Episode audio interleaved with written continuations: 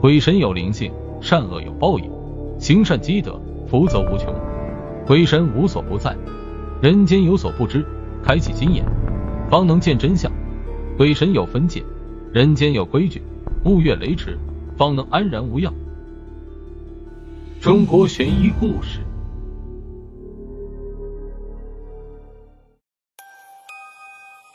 陶兰正读大学四年级，和男友方嘉文的感情深笃，但是方嘉文从未邀请陶兰去过他的住处。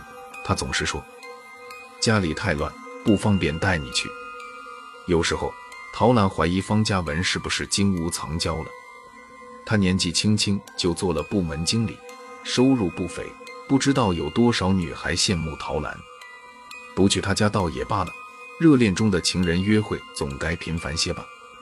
可是他们都认识一年了，每周却只约会一次，定在周末。这个周末，陶兰亲自下厨，在家里做了几个精致小菜，还变着法子胡乱地调出了几种酒。不出所料，没过多久，方嘉文就喝多了。当然，主要还是因为陶兰在酒里偷放了安眠药。看着方嘉文沉沉睡去，陶兰从他的外衣口袋里掏出钥匙，飞快出门。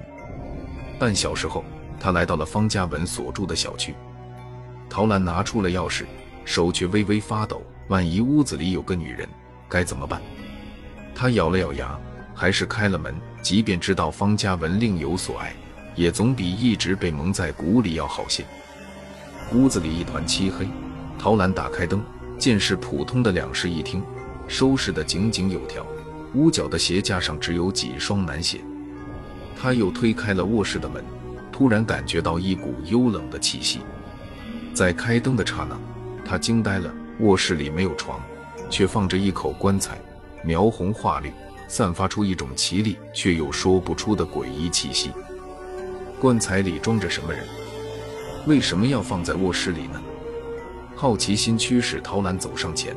用力推开了棺盖，奇怪的是，里面没有人，却有一股浓烈的香气扑鼻而来。棺材里栽植着一盆红玫瑰，鲜红的花瓣就像女子的红唇。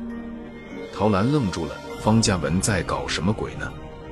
自从去过方嘉文的住处，一连几天，陶兰都心不在焉。好友李若美问他怎么了，陶兰反问：“你说，一个人要是在卧室里放口棺材？”那是什么意思？若美有点惊讶：“你脑子有毛病啊？怎么会有这种古怪的念头？”陶兰接着问：“如果还在棺材里种玫瑰花，又是怎么回事？”若美脸色一变，陶兰捕捉到了她的神情，再三追问。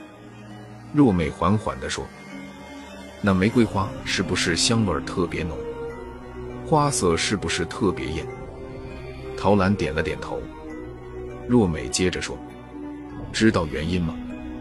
也许是腐蚀在滋养着它，所以它又有一种称谓叫玫瑰灵官。”陶兰白了他一眼，问他是不是鬼怪小说看多了。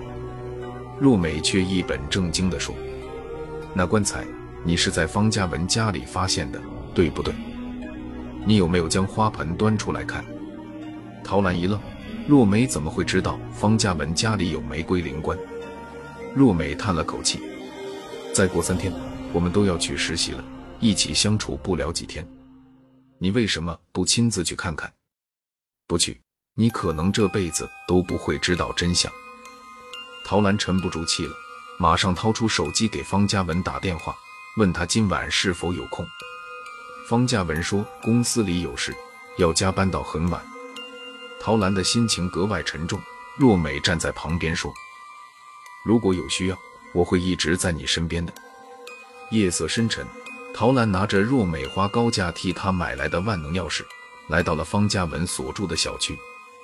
上楼按门铃，无人应答，陶兰就悄悄地用钥匙打开门，开灯，进卧室，站到了那口棺材的跟前。